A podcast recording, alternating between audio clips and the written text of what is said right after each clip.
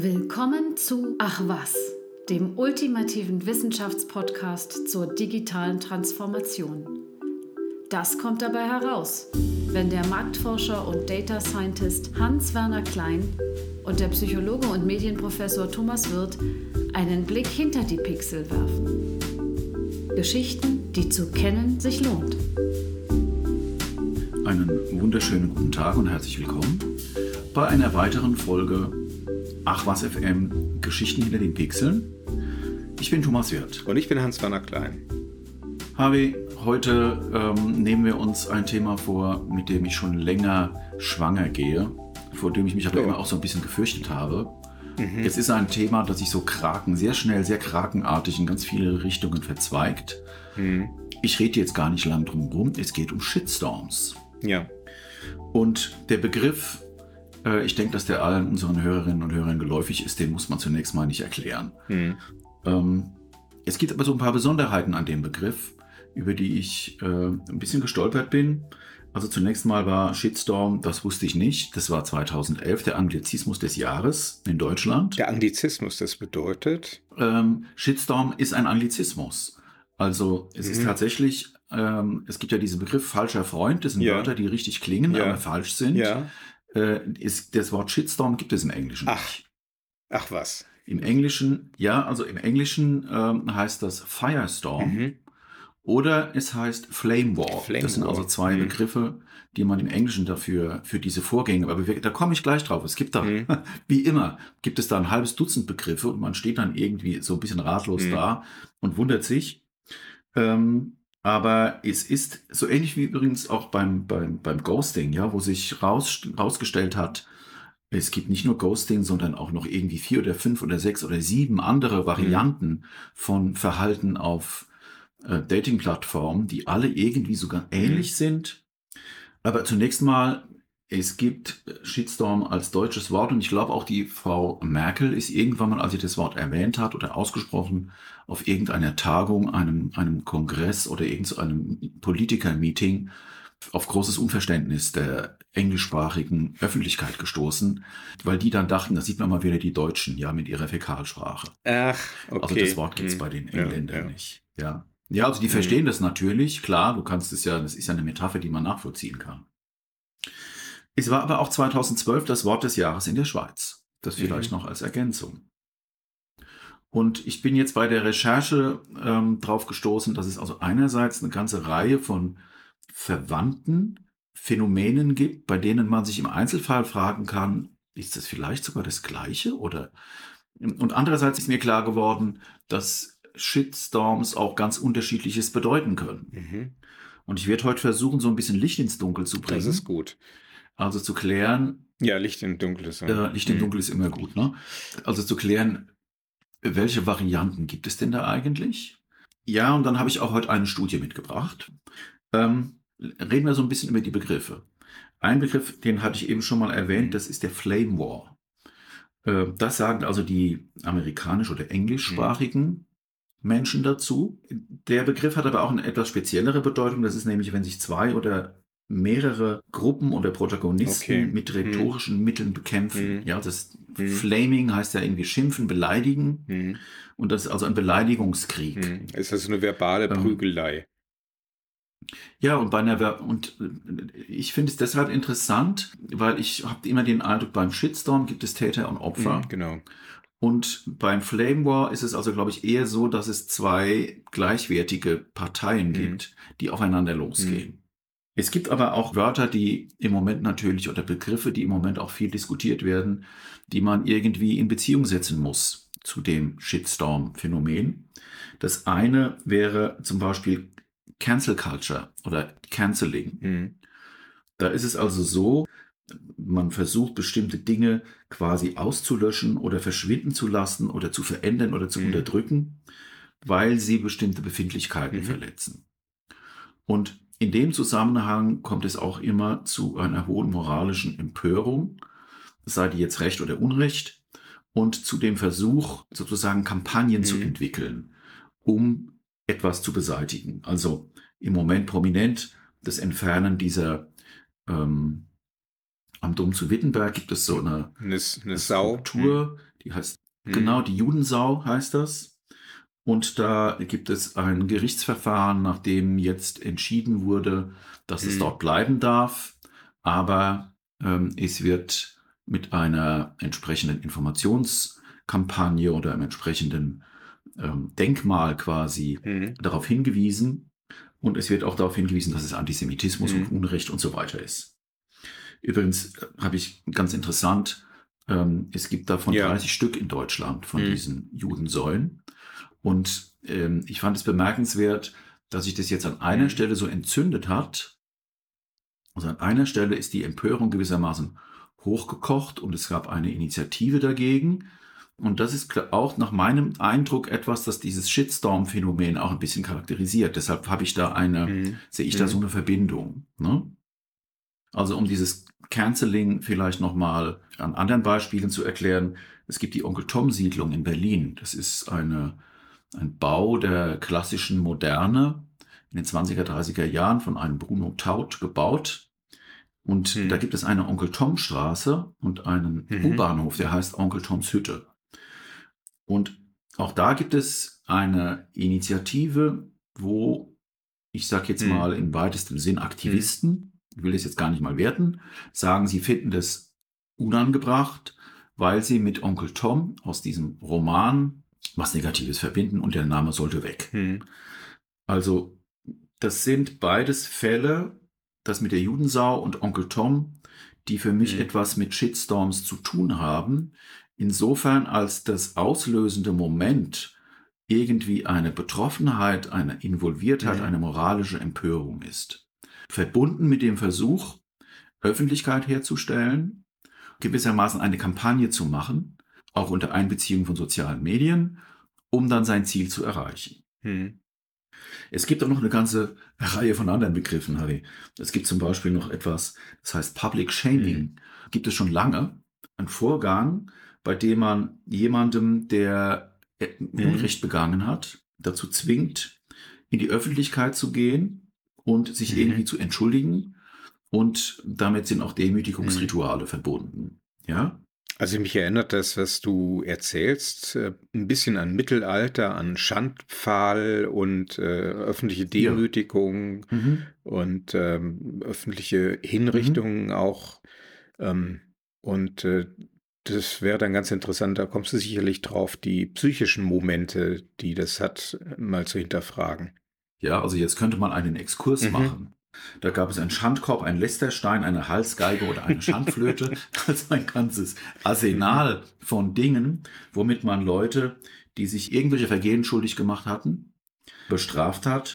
Mhm. Ein wichtiges Element war Mhm. auch da die Öffentlichkeit. Die wurden öffentlich bestraft. Ja, Mhm. ähm, die Öffentlichkeit heute sind die sozialen Medien. Stimmt. Mhm. Aber da gibt es eben eine spezielle Gerichtsbarkeit. Und wenn die fehlt, die Gerichtsbarkeit, und es kommt zu solchen Vorgängen, dann ist es ein Lynchvorgang. Ja? Dann ist ein Lynchvorgang, Ja. genau, ein Lynchmob, der da vorgeht. Mhm. Also man sieht, es gibt da ein sehr komplexes Geflecht von Situationen mit verschiedenen Akteuren auf beiden Seiten. Ähm, das fand ich sehr interessant. Also ein Shitstorm ist nichts Einfaches. Mhm. Ähm, ich erkläre das Phänomen jetzt mal nicht so sehr durch eine Definition, sondern durch einen Fall, wo sozusagen die Community gegen einen Einzelnen vorgeht. Mhm. Also die, die bei mir den größten Mhm. Widerwillen auslöst. Ja, wenn da zwei Gruppen von Menschen aufeinander Mhm. losgehen, okay. Wenn viele auf einen losgehen, ja, gehört sich nicht. Mhm. Also was war das für ein Fall? Der ist sehr berühmt. Das war im Jahr 2013. Der geht um eine Frau, die Mhm. heißt Justine Sacco. Mhm. Die hat ähm, als PR-Managerin in New York gearbeitet, bei einem Unternehmen namens Interactive Corp. Die wurde also mit einem Tweet Mhm. zur meistgehassten Frau des Wochenendes im Internet. So hat die Taz das formuliert. Kennst du den Fall zufällig? Nee, ich kenne ihn nicht. Bin ganz gespannt. Okay. Äh, ich kannte ihn, muss ich dir sagen, vorher auch nicht. Also er ist mir jetzt in der Recherche über den Weg Mhm. gelaufen. Mhm. Und ich finde ihn aber sehr paradigmatisch, sehr beispielhaft. Mhm. Sie ist auf einem Langstreckenflug von London nach Südafrika gewesen, Mhm. um in den Urlaub zu fliegen. Und zwar im, am 20. Dezember 2013. Wollte also über Weihnachten auf die Südhalbkugel. Mhm. Und sie hat alles Mögliche getwittert. Er hat sich zum Beispiel über einen Deutschen mit Körpergeruch irgendwie ähm, beschwert, der ihr, der wohl irgendwie neben ihr saß und hat also irgendwie so, ich, vielleicht hatte sie auch ein Glas oder zwei Glas Sekt drin, keine Ahnung, jedenfalls hat sie dann irgendwann getwittert folgenden Satz. Going to Africa, hope I don't get AIDS. Just kidding, I'm white. Oh. oh. Also, ich fliege nach Afrika, hoffentlich kriege ich kein AIDS. Ach, ist nur ein Spaß, ich bin ja weiß. Das hat sie getwittert. Und das hätte sie besser nicht getan. Javi, was ist so deine spontane Reaktion auf diesen Tweet? Hm, was soll das? Unnötig? Äh, weiß nicht. Die würde bei mir nicht zum Kaffee eingeladen. Ist irgendwie, äh, ist, ist ja. einfach ein schlechter Witz. Ja. ja. Jetzt ist sie elf Stunden in diesem Flugzeug gesessen. Sie hat es also beim, vor dem mhm. Abflug getwittert. Und als sie gelandet ist, hat sie ihr Handy wieder eingeschaltet und dann erstmal eine Textnachricht von einem Schulfreund gelesen, den sie schon jahrelang nicht mehr gesehen hatte. Der hat ihr geschrieben, oh, es tut mir so leid, was passiert ist. Das ist, ganz, das ist ja alles ganz schrecklich. Und dann kam sofort eine Nachricht von ihrer besten Freundin, sie soll unbedingt sofort anrufen. Das hat sie dann gemacht. Und die Freundin hat ihr erklärt, sie hätte gerade, sie wäre gerade der Nummer eins Trending Hashtag auf Twitter mit dem, mhm. was sie getwittert hätte. Und ähm, als sie ihre eigene Twitter-Seite aufgemacht hat, haben sich dann dort tausende von Kommentaren gefunden. Es gab mittlerweile einen Hashtag, der hieß Has Justine landed yet? Hm. Also ist Justine schon gelandet? Als sie dann aus der Gepäckabfertigung gekommen ist, wurde sie fotografiert von einem äh, Mensch, der sich halt irgendwie dort mhm. aufgestellt hatte, um sie zu erwischen. Und der hat das Bild auf Twitter veröffentlicht und dann wurde das auch wieder hunderte Male kommentiert. Und es war natürlich klar, warum. Ja, es war, sie mhm. hatte etwas politisch Unkorrektes gesagt gegen farbige People of Color, hast du vorhin gesagt, das sagt man ja heute, ne? Mhm. Gesagt und das ist ihr um die Ohren geflogen. Und es gab unglaublich viele Leute, die sich wahnsinnig darüber aufgeregt haben, wie sie das wagen kann, so etwas zu twittern. Und das ist ja das Spiel, das wir heute auch so kennen. Da hat man dann, da fallen dann die Hemmungen, da ruft man dann zu Gewalt auf. Mhm. Sie sollte doch bitte schön ihren Job verlieren. Und das hat sie dann auch getan, weil nämlich ihr Arbeitgeber mittlerweile mhm. ähm, auch schon reagiert hatte und gesagt, ich kann das wörtlich zitieren. Unfortunately, the employee in question is unreachable on an international flight. But this is a very serious matter and we are taking appropriate action. Die haben sie gleich rausgeschmissen. Mhm. Das ging dann durch die komplette Weltpresse. Die Welt, die Zeit, mhm. der Spiegel, der Guardian, The Sun, die New York Times, BBC. Alle großen Medien haben über diesen Fall berichtet. Und damit war sie mhm. mit diesem blöden Witz, den sie da gemacht hat, in der saure Gurkenzeit zwischen den Jahren das Thema Nummer eins. Die Community gegen eine Person. Mhm. Das war der Vorgang. Ähm, ich habe da so zwei Seelen, wenn mhm. ich mir diesen Fall anschaue. Das eine ist, ich finde den Witz ziemlich blöd. Mhm. Und auf der anderen Seite finde ich, die, die Möglichkeit sollte es eigentlich nicht geben, mhm. dass man einen blöden Witz macht und dafür so bestraft wird. Weil das war wirklich mhm. die mhm. Situation am Pranger, entblößt, beschimpft. Genauso, ne, diese Ehrenstrafen, von denen wir vorhin hatten, genau das hat die erleiden müssen. Mhm. Und dieser Hashtag, ich habe ihn mal recherchiert, den gibt es natürlich immer noch. Und dieses, auch dieses Thema gibt es immer noch. Sie hat also eine wirklich, mhm. ne, überlegt ja, das ist fast zehn Jahre her. Sie hat einen sehr, sehr langfristigen Schaden. Mhm.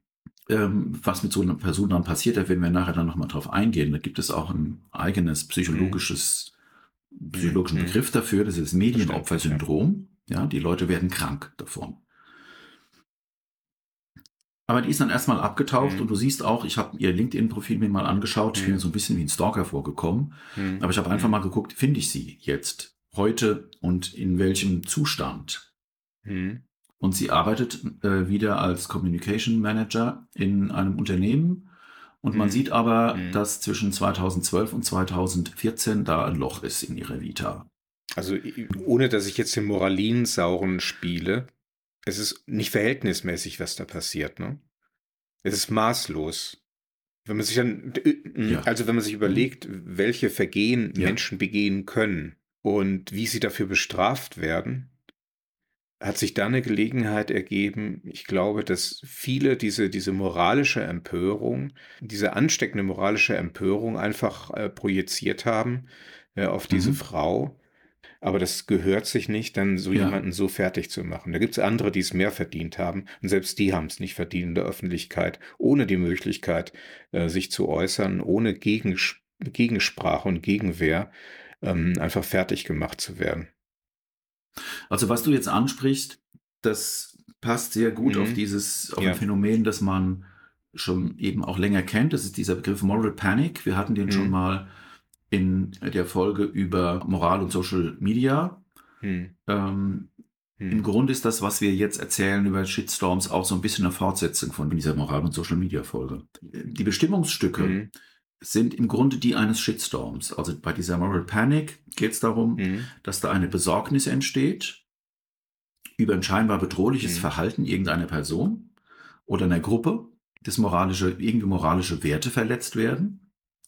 Dann entsteht eine extreme Feindseligkeit gegenüber mhm. dieser Person. Das nächste ist Disproportionalität. Mhm. Das heißt, die Besorgnis ist gegenüber der Bedrohung überhaupt keinem Verhältnis dass es einen Konsens gibt, das ist das nächste Element einer moralischen Panik. Mhm. Also so eine wahrgenommene Übereinstimmung, ich denke das, ich bin empört, die anderen sind auch empört, wir sind alle empört, wir haben Recht. Mhm. Und Volatilität. Also diese Panik kommt genau, kommt sehr schnell und geht auch wieder sehr schnell. Ein anderer Aspekt, den man an der Stelle nochmal betonen muss, das ist auch durch die Medien gemacht. Shitstorms, die spielen sich selten ganz alleine im Netz ab, sondern sie bekommen mhm. nochmal eine zweite Stufe, wenn dann sowas wie die New York Times, das bei ihr was die mhm. New York Times, die zuerst darüber berichtet hat.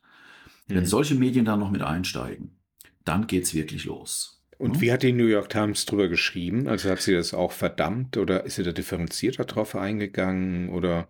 Ich habe versucht tatsächlich den Originalartikel zu finden und dann bin mhm. ich bei der New York Times an die Paywall gelaufen und dachte mir, nee, ich werde jetzt kein Mitglied bei der New York Times, um hm. den Artikel nachlesen zu können. Ich kann es vielleicht nachliefern, weil ich äh, ein Abo habe.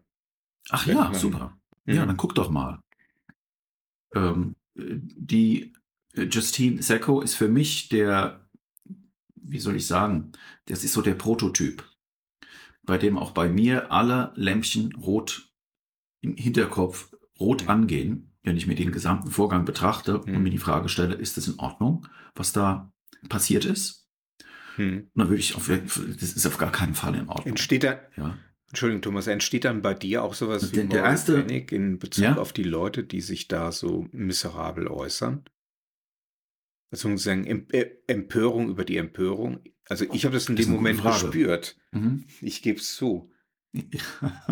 Ja, man kriegt tatsächlich so einen, mhm. so einen mhm. kurzen Impuls. In, in, dem Moment, wo du mhm. den Gedanken hast, mhm. musst du eigentlich gleich, gleichzeitig wieder die Handbremse ziehen weil du dann im Grunde eben in die gleiche mhm. Spirale einsteigst, mhm. ähm, genau. wie die Leute auch. Und das will ich auf gar keinen Fall. Genau. Also wenn ich irgendetwas bewirken kann gegen diese Art mhm. von Vorgang, dann ist das diesen Podcast hier machen. Das stimmt.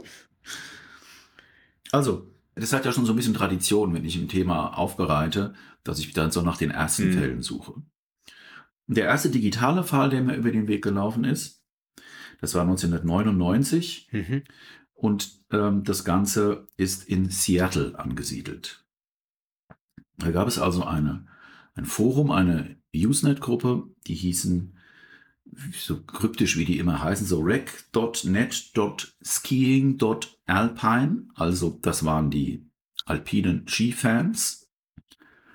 Und da hat ein Skifahrer mit dem Namen Scott Abraham einem anderen mit Namen Anthea Carrison vier Tickets für eine Piste, für eine Skipiste geschenkt. Er sollte aber bitte zwei von denen weiterschenken. Oder sie. Ich weiß nicht genau. Anthea klingt eher nach einem Frauennamen ja. eigentlich. Jedenfalls hat diese Person die einfach für sich selbst behalten. Und das hat dann zu einem Vorgang geführt, der ganz bemerkenswert war. Weil die, als das dann ruchbar wurde, sich innerhalb kürzester Zeit zwei Parteien gebildet haben, die jeweils hinter einem dieser beiden Protagonisten versammelt waren. Und die sind sozusagen mit Knüppel und Messern aufeinander mhm. losgegangen in diesem Forum. Also mit Schimpftiraden und das hat mehrere Monate gedauert, ein verbaler Kleinkrieg. Und die wurden immer kreativer, immer hässlicher, die Dinge, die die sich gegenseitig gesagt haben. Und ich habe mir, also am Ende kamen dann so Worte vor wie Crackhure. Ich kann aus einem Artikel zitieren, ähm, das eskalierte bis zu einem Beitrag, in dem die Worte Sodomie, Stiefsohn und Mayonnaise auf hässliche Weise miteinander kombiniert wurden. Meine Güte, keine Bilder. Die haben alle Hemmungen fahren lassen und sind aufeinander losgegangen. Im Ergebnis gab es tatsächlich ein Gerichtsverfahren. Und es haben auch mehrere Personen ihren Job verloren in dem Zusammenhang. Ähm, das war also dieser Flame War mhm. der Skifahrer. Mhm. Und HW, ich glaube, was, auf was wir uns auch zurückbesinnen können, ist, ist unsere Folge über Deindividuation. Genau. Bei der wir ja schon versucht haben zu erklären, dass alleine das Kommunizieren, das asynchrone Kommunizieren über den Bildschirm aggressive, destruktive Verhaltensweisen wahrscheinlicher macht. Mhm.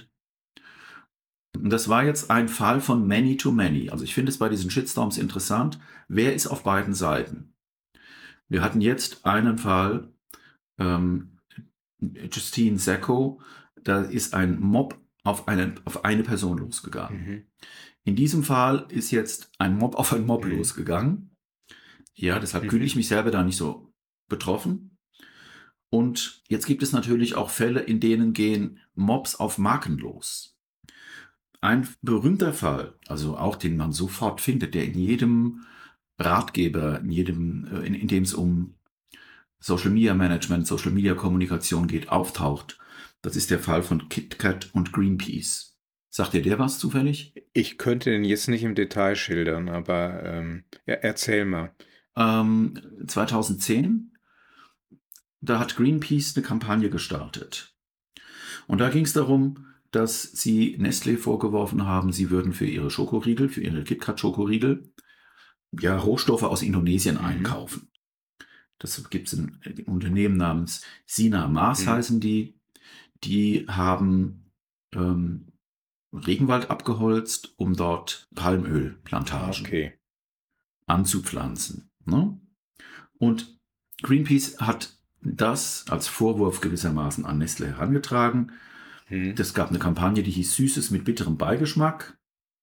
Sie haben unter anderem ein YouTube-Video veröffentlicht, das werde ich verlinken in unseren Show Notes in dem ein Büromitarbeiter irgendwie so ein namenloser in einem namenlosen Büro sitzt und seine KitKat-Verpackung aufmacht und dann einen Orang-Utan-Finger rausholt und in den so und dann anfängt, den zu knabbern.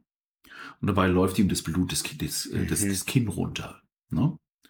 Und jetzt hat Nestle etwas gemacht, von dem es heute auch wiederum in jedem zweitklassigen Social Media Ratgeber heißt, Ach. dass man es nicht tun soll.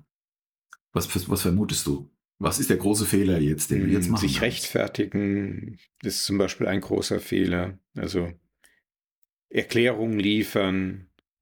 Ja, Wobei, ich glaube, Erklärung liefern ist, da, da, würde ich vielleicht, ist vielleicht gar nicht mal so schlecht, aber du kannst, du, du, du hast verloren, wenn hm. du versuchst zu verbieten. Ach so, ja, ja klar. Also wenn du quasi, na, wenn du dich mit, mit Juristen draufstürzt, ne? du hast eine Rechtsabteilung, Nestlé, da sitzen irgendwie 40, 50 Juristen hm. und die hm. fassen entsprechende Schriftstücke ab, schicken die überall in der Weltgeschichte rum und was sie eben, was sie noch nicht wussten damals, hm. was man heute hoffentlich weiß, dass man es da eben mit der Internet-Community zu tun hat und innerhalb kürzester Zeit, wenn du versuchst, es zu verbieten, dann gibt es innerhalb kürzester Zeit Dutzende von Ablegern, Dutzende von Kollateralaktionen, wo eigene Shit, kleine Shitstorms kreiert werden.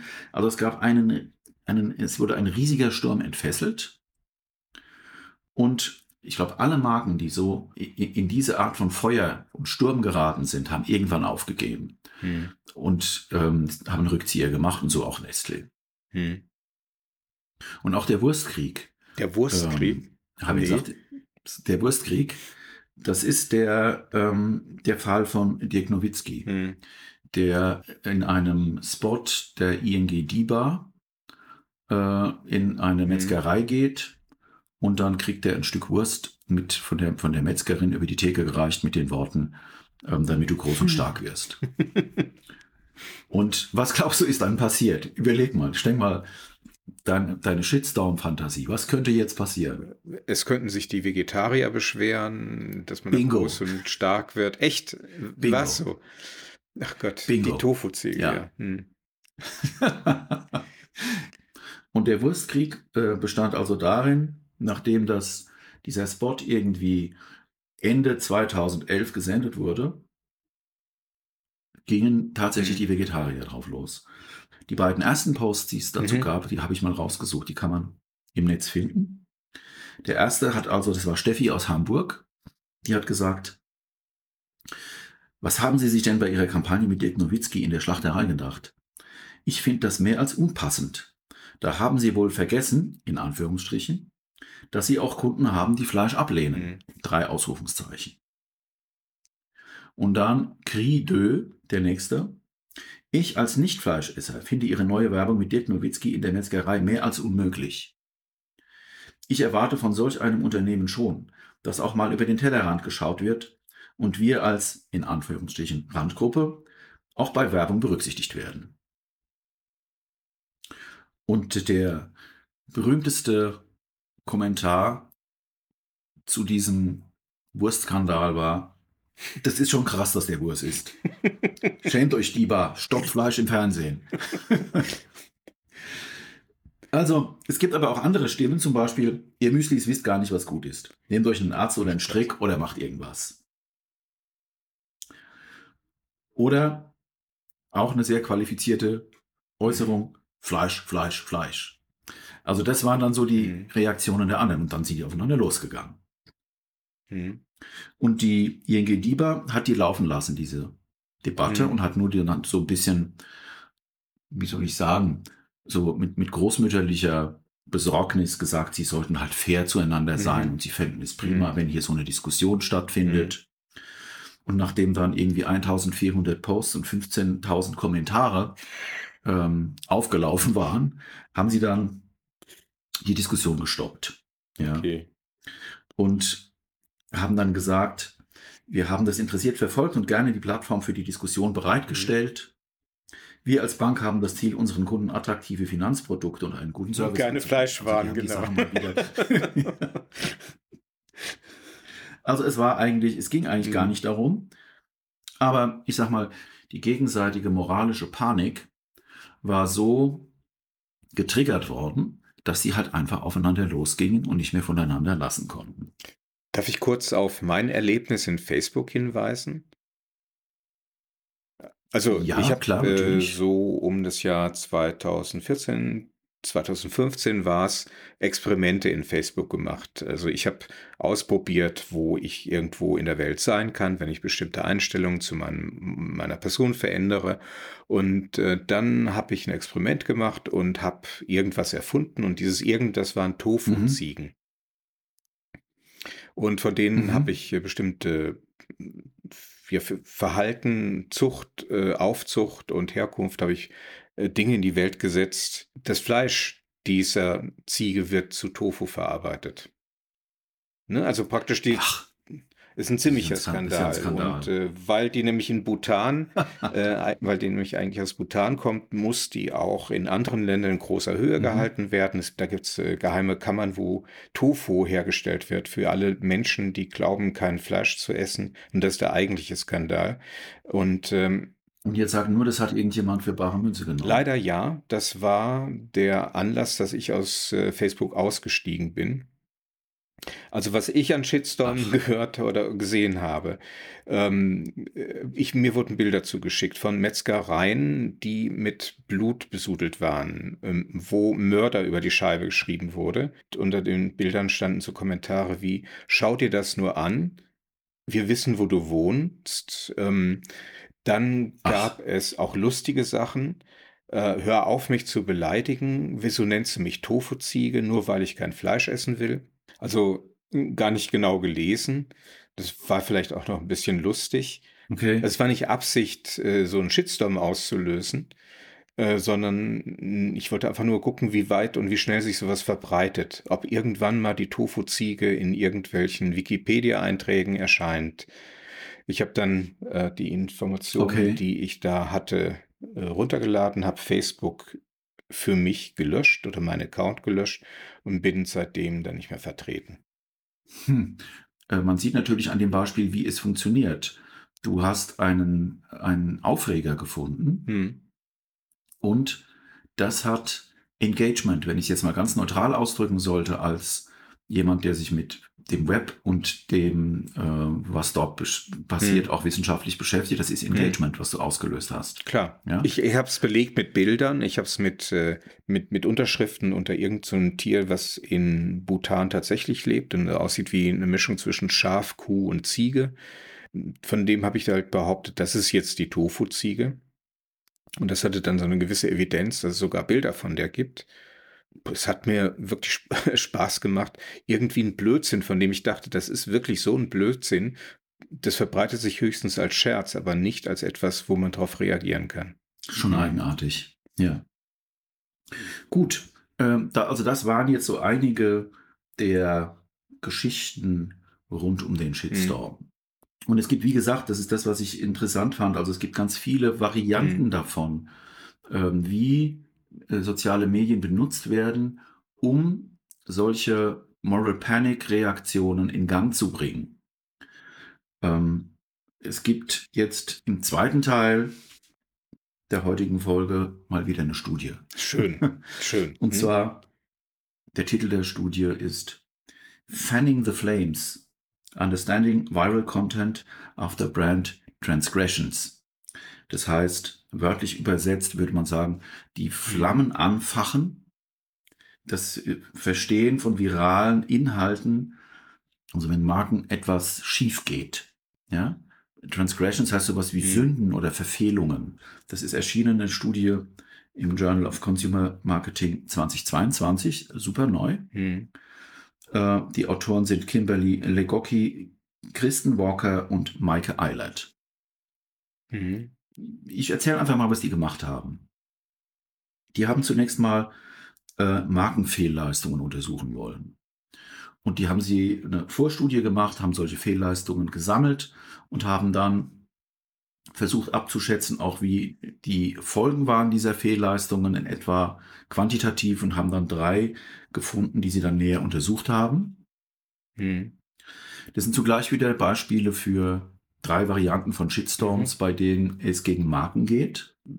Jetzt geht die Community auf die Marke direkt. Das erste war Walmart.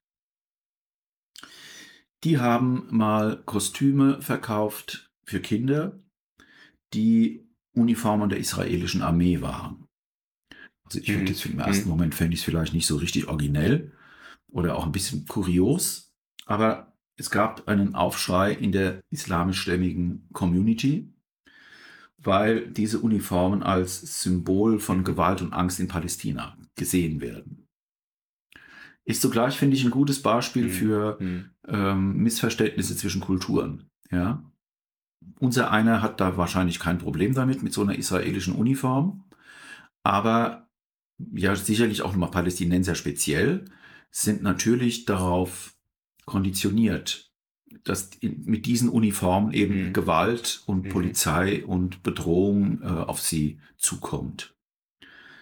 Und es gab dann einen sogenannten Twitter-Outrage, also das ist so der Begriff, den sie verwenden. Das ist also diese plötzlich einsetzende, Mhm. intensive Aktivität zu diesem Thema. Und ähm, bei dieser Geschichte war es so, dass Walmart da sch- relativ schnell reagiert hat und sie haben 24 Stunden nach dem Beginn dieses Outrages haben sie Mhm. das Produkt einfach vom Markt genommen. Und die Wissenschaftlerinnen haben jetzt neun Tage nach diesem Event die Twitter-Posts zu diesem Event, also Mhm. die mit dem Israeli Soldier Costume, diesen String Mhm. hatten, haben sie eingesammelt und das waren insgesamt 6500 Tweets.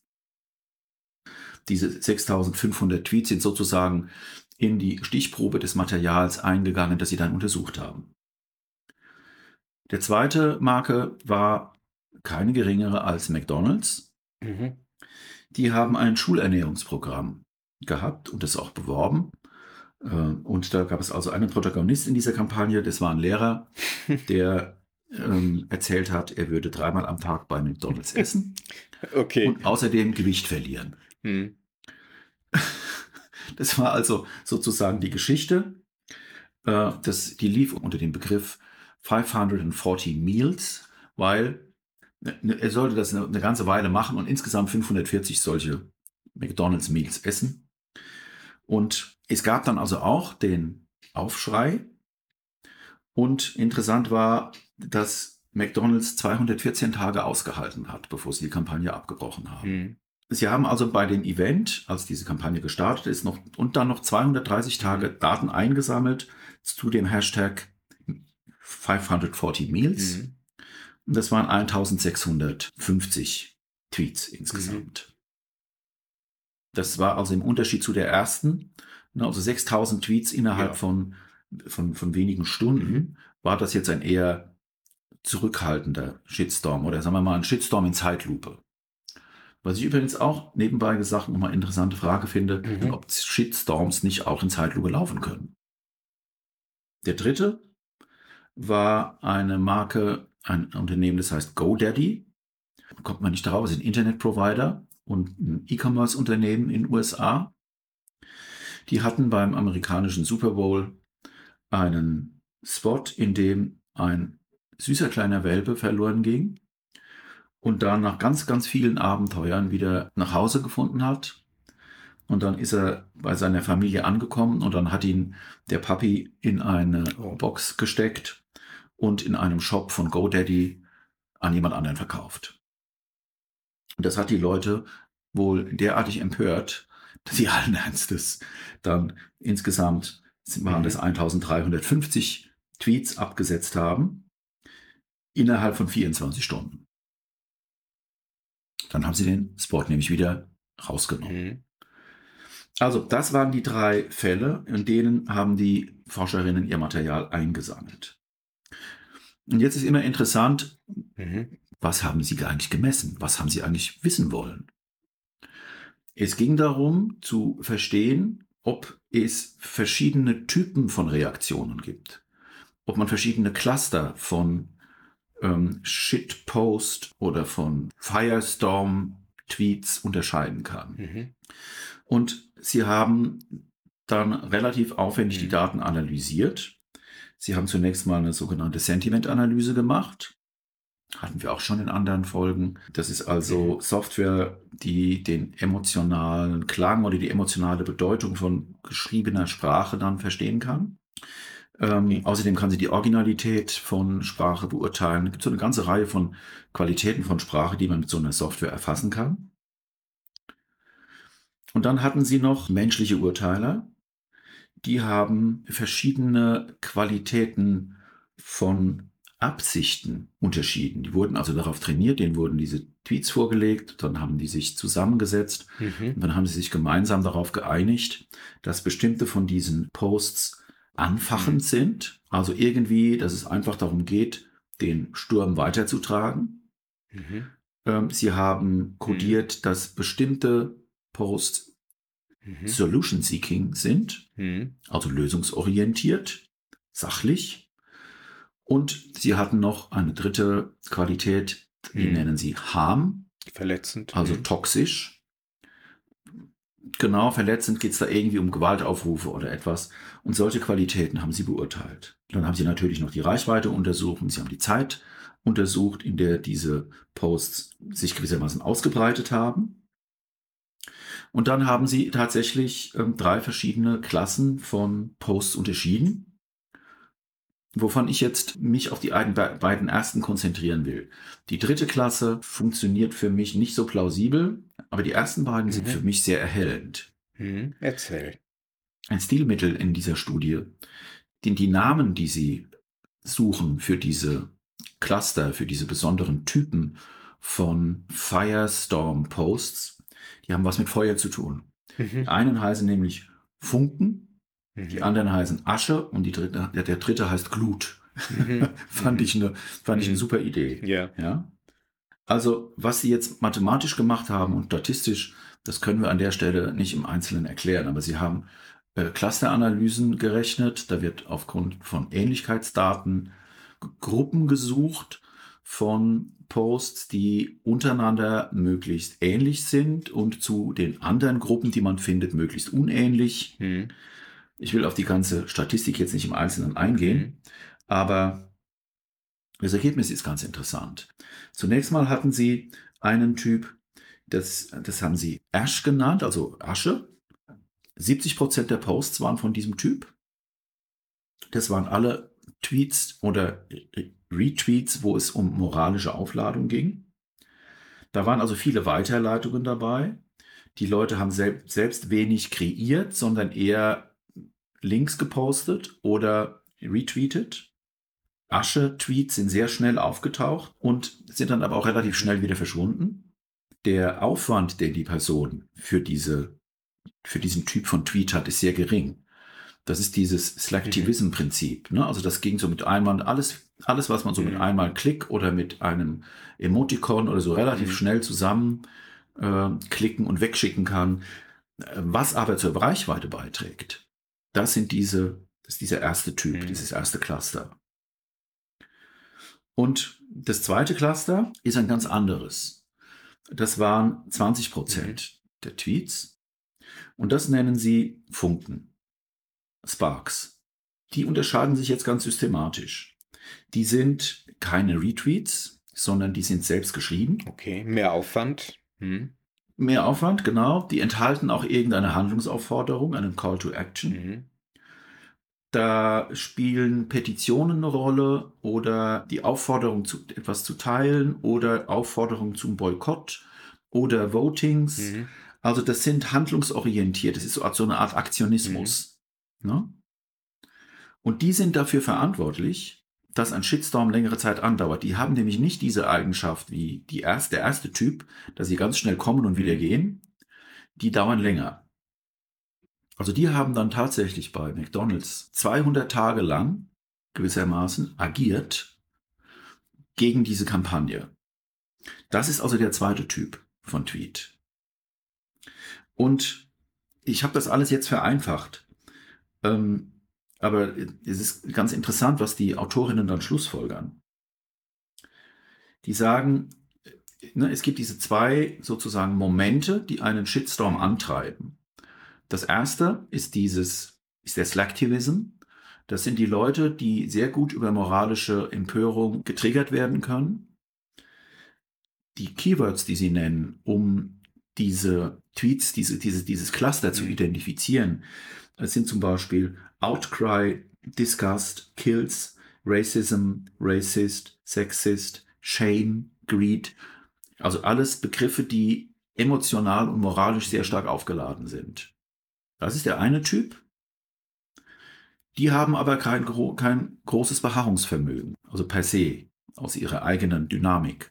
Und es gibt einen zweiten Typ, da geht es dann um handlungsorientierten Aktivismus, da geht es um Petitionen, Education, Concern, Signature, Demand, Boycott, Poll. Das sind also alles die Begriffe, mit denen sie diese Tweets identifizieren konnten. Und bei der Frage, was einen Shitstorm in Gang hält oder was ihn ausmacht, mhm. wirken die sozusagen zusammen. Das heißt, es gibt diese diese Ashes, das sind diese sehr schnell und ohne allzu viel Aufwand und ohne allzu viel Hirnschmalz einfach durch Klicks multiplizierten Reichweiten. Und die eigentlich gefährlichen, weil sie sehr nachhaltig sind und weil sie auch darauf abzielen, ähm, eine Wirkung auszulösen, Kollateralaktionen äh, auszulösen, das sind diese Sparks. Und nochmal, bei McDonald's haben diese Sparks 200 Tage lang durchgehalten. War das einigermaßen verständlich, Harvey? Ja, es war verständlich, nicht nur einigermaßen. Was ich mir überlege, ist, äh, müssten nicht die, die Sparks genannt werden, ähm, eigentlich die, was sind es, diese diese heißen Flammen, da gab es also die, diese dritte Einordnung sein und die, die ersten, die Sparks. Ja, ich bin mit der, mit, tatsächlich, wie Sie die Metapher einsetzen, auch nicht so mhm. hundertprozentig mhm. einverstanden. Da geht es mir, glaube ich, ähnlich wie dir.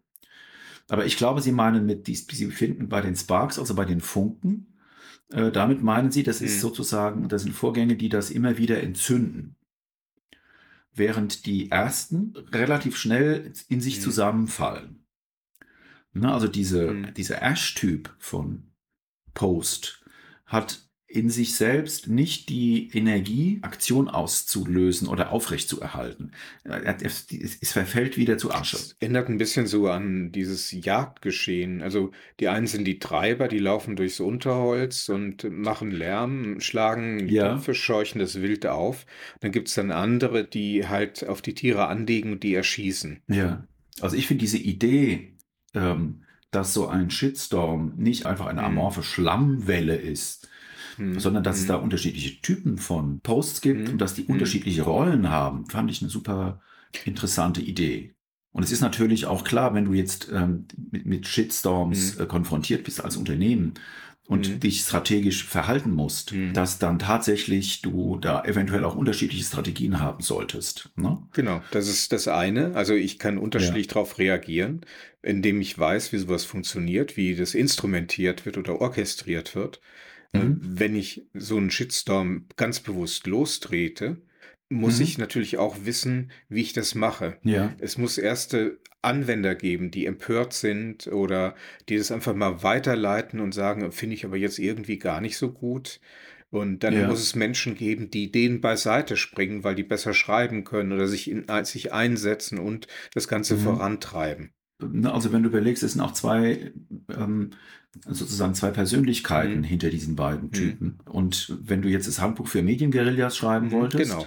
dann könntest du sagen, okay, wir brauchen Sparks, mhm. ja, also wir brauchen diejenigen, die wissen, mhm. wie man so eine so etwas am Laufen hält, wenn es gestartet ist. Und wir brauchen andererseits, um die Ashes Leute zu bekommen, irgendwelche, das können auch gefakte Geschichten genau. sein, bei denen die so angetriggert werden, dass die dann beginnen, das, ja, das dann einfach so mhm. zu teilen und mhm. weiterzureichen. Das ist ja mhm. entsetzlich. Mhm. Hast du das schon gelesen und klick, schon ist es multipliziert. Ist für mich tatsächlich so der erste Ansatz, den ich jetzt gelesen habe dazu, wo das so mhm. unterschieden wird. Und ähm, ich könnte mir vorstellen, dass es da auch noch ein Follow-up gibt und dass man irgendwie äh, mit der Zeit da vielleicht auch noch das besser herausarbeiten kann, welche Typen. Weil das war jetzt ein mhm. bestimmter Typ von Shitstorm auf ein bestimmtes Versagen von Marken. Aber es gibt ja Shitstorms auch in anderen Zusammenhängen, ja, wenn mm, es um mhm, Verschwörungstheorien genau. geht, wenn es um politische Sachverhalte geht. Da könnte ich mir vorstellen, könnte es auch interessant sein, nach solchen Clustern zu suchen. Also, dass praktisch die Anführungszeichen Asche-Leute rumziehen, wie du es gesagt hast, eventuell Fake News erzeugen. Da gab es doch jetzt einen Fall. Also es sollen ähm, ukrainische Kinder einen äh, russischen Jungen so lange gehetzt haben in Deutschland, bis er tot war. Ne? Und war ja, überhaupt ja. nichts dran. Es ist wirklich, mhm wirklich erfunden. Da gibt es mehrere solche Fake, äh, und schon, solche Fake nachdem Stories, diese Geschichte ja. in die Welt gesetzt mhm. war, wurde gesagt, da sieht man es mal wieder. Das ist gar nicht Putin, der da angreift mhm. und die, die Russen, die müssen beschützt werden mhm. und äh, das ist alles einseitig, die Berichterstattung in Deutschland und, und, und. Mhm. Äh, wenn du jetzt mit so einer mhm. Spark-Strategie da rangehen würdest, dann würdest du sagen, genau. okay, wir genau. machen jetzt noch eine Petition, ja, da wenden wir uns als empörte Bürger an den Bundestag mhm. und wir machen jetzt noch eine extra Facebook-Seite, auf der wir mhm. der Familie äh, helfen und wir machen noch diese Initiative und jene. Und du versuchst also im Prinzip so ein Netz von Kollateralprojekten zu bauen, das es dir dann eben ermöglicht, dieses Thema immer weiterzutreiben. Ja? Der, der Fall, den wir jetzt hatten, mhm. waren aber auch wieder Markenshitstorms. Ne? Ich kann das irgendwie noch ganz gut aushalten. Also wenn ich sehe, dass zum Beispiel Nestle oder McDonald's in solche Shitstorms geraten, ihre Reputation wird geschädigt, hm. aber da hm. werden keine Menschen gefährdet. Und die eigentlich wirklich ja. üblen Shitstorms sind die, die eben auf Menschen losgehen. Ja. Es gibt es ja auch noch in kleinerem Umfang hm. dieser Begriff Cyberbullying. Darüber könnte man auch noch mal eine eigene Folge machen. Einer der wesentlichen Punkte in einer Diskussion oder in einem wissenschaftlichen Disput ist, äh, dass man niemals verwenden sollte das sogenannte Ad hominem-Argument. Ad hominem ja. ist der Punkt, dass man bei einer Diskussion bei, oder besser gesagt beim Disput nicht auf das Argument des anderen mhm. eingeht, sondern ihn als Menschen angreift. So nach dem mhm. Motto, wie kann jemand genau. so ein alter, dickbäuchiger, weißer Knacker sich überhaupt äh, zu sowas äußern? Das ist richtig, ja. Das ist mhm. eine dieser rhetorischen Techniken, die auch in diesem Handbuch für mhm. Medienguerillas übrigens beschrieben sind. Was ist da eigentlich das Problem? Also das Problem mhm. ist, dass es wirklich Gewalt ist. Wenn ich mitmache bei einem solchen Shitstorm, dann mache ich mich zum ja. Mittäter an einer Körperverletzung. Das kann man sehr schnell verstehen, äh, wenn man die, mhm. die Folgen sich anschaut. Was passiert mit den Leuten, die das erleben? Und da gibt es verschiedene Zusammenhänge. Es gibt ein kleines Buch von einem Schweizer Psychiater, Psychologen. Das ist der Herr Gmür. G-M-Ü-R schreibt er sich. Der hat das nicht erfunden, aber er hat es beschrieben, das sogenannte Medienopfersyndrom. Dass man so versteht, was eigentlich was das für eine Art von Gewalt ist, die da stattfindet. Ne, wenn, weil ich würde sagen, das kann ich am Ergebnis sehen. Mhm. Also die unspezifischen Symptome, die er da nennt, sind aufgrund einer solchen, eines solchen Mobbings oder eines solchen Shitstorms, den jemand ausgesetzt ist. Depressive Verstimmung, Selbstmordgedanken, innere Unruhe, ängstliche Erregtheit, Schlafstörungen, Konzentrationsstörungen, zwanghafte Rachefantasien, Echoerinnerungen, Mhm. Schuldgefühle für vermeintliche Empfehlungen. Ähm, mhm. Das ist also das, was an unspezifischen Symptomen mhm. auftritt. Und es gibt noch spezifische Symptome. Das ist die Angst vor weiterer Bloßstellung, die Angst vor dem sozialen Tod, also im Grunde sich komplett entehrt zu fühlen und dann Angst vor Enteignung der Psyche, so nennt er das, elementare Schamgefühle wegen des Exponiertseins, Angst vor Voyeurismus, Hohn und Spott der Öffentlichkeit, sozialer Rückzug übertriebenes Anpassen vor weiteren Fehltritten und ein zwanghaftes Bemühen, reale oder vermeintliche Vorurteile zu widerlegen. Wenn ich mir diese äh, Listen so durchlese, dann wird so jemand äh, sich entweder das Leben nehmen oder er wird irgendwann Antidepressiva nehmen oder er wird irgendwie eine Therapie brauchen und wird sich über Jahre davon nicht erholen. Mhm. Also kann es sein, dass ich dadurch, dass ich jetzt einfach nur ähm, einen etwas retweete, oder irgendwo irg irgendwelche Emojis reinstelle oder eine Obszönität schreibe, kann ich dadurch Mittäter an einer, ja, unter Umständen an einem Totschlag oder einem, ich weiß nicht, ob man dann sagen kann, Mord, mhm. aber es ist dann, glaube ich, eher so ein Totschlagsdelikt. Ne? Wenn so jemand dann danach Selbstmord begeht, dann habe ich da mitgemacht. Mhm. Und ich muss mir vorher darüber im Klaren sein, dass ich das billigend in Kauf nehmen will. Und da scheint es mir so zu sein, dass es irgendwie einen Teil ähm, unserer Bevölkerung, einen Teil unserer Gesellschaft gibt, der da zu denken aufgehört hat. Die hassen einfach und alles, was das irgendwie einschränkt, ist Zensur und Cancel Culture und verstehen nicht, dass sie mit diesem Hass eben unter Umständen einfach andere Menschen totunglücklich machen, verletzen und eventuell sogar, also wirklich fürs, fürs Leben schädigen oder eventuell sogar dann ähm, wie bei einem Tötungsdelikt. Und das muss man so sehen. Also, das Medienopfersyndrom, sehr interessante Arbeit. Da ist jetzt nicht so viel von Forschung darin die Rede, aber der erläutert auch sehr schön die verschiedenen Dinge, die Stigmatisierung, mhm. ähm, Paparazzi-Phänomene, Mobbing, also die so die verschiedenen Zusammenhänge, in denen dieses Syndrom dann auftreten kann. Ja, Harry, ich glaube, mit diesem, sagen wir mal, so ein bisschen Appell auch, mhm. ja, äh, habe ich jetzt meine Geschichte für heute erzählt. Ja, vielen Dank dafür. Es zeigt mal wieder auf, wie über elektronische Medien kleine Funken sich vervielfältigen können. Ne? Wenn du das Ganze in der mhm. Vor-Internet-Zeit gemacht hast, indem du Leserbriefe geschrieben hast, wo dann auch wieder Leute darauf reagieren konnten, dann aber erst am über übernächsten Tag. Ne? Mhm. Das ist Natürlich hat das immer schon existiert, die sogenannten Leserbriefschreiber, die ihre Kommentare abgegeben haben. Das Ganze wurde dann gefiltert. Und äh, wenn diese Filterung und die Möglichkeit, sich in Gänze zu äußern, tatsächlich gegeben ist über Social Media, dann hm, öffnet das eigentlich die Büchse der Pandora. Ja, die ist die ganze ja. Zeit schon schwer angehört ja. auf, wenn du mich fragst. Überleg das mal bei der ING DIBA, da, die hatten 15.000 Kommentare. Ja. Und das System ist aber gerne bereit, zu, einer, zu einem Stück Wurst, mhm. das über den Tisch gereicht wird, auch 30 Kommentare, mhm. 30.000 Kommentare zu veröffentlichen. Mhm. Das ist nicht teilen, weil beim Teilen werden die Dinge weniger.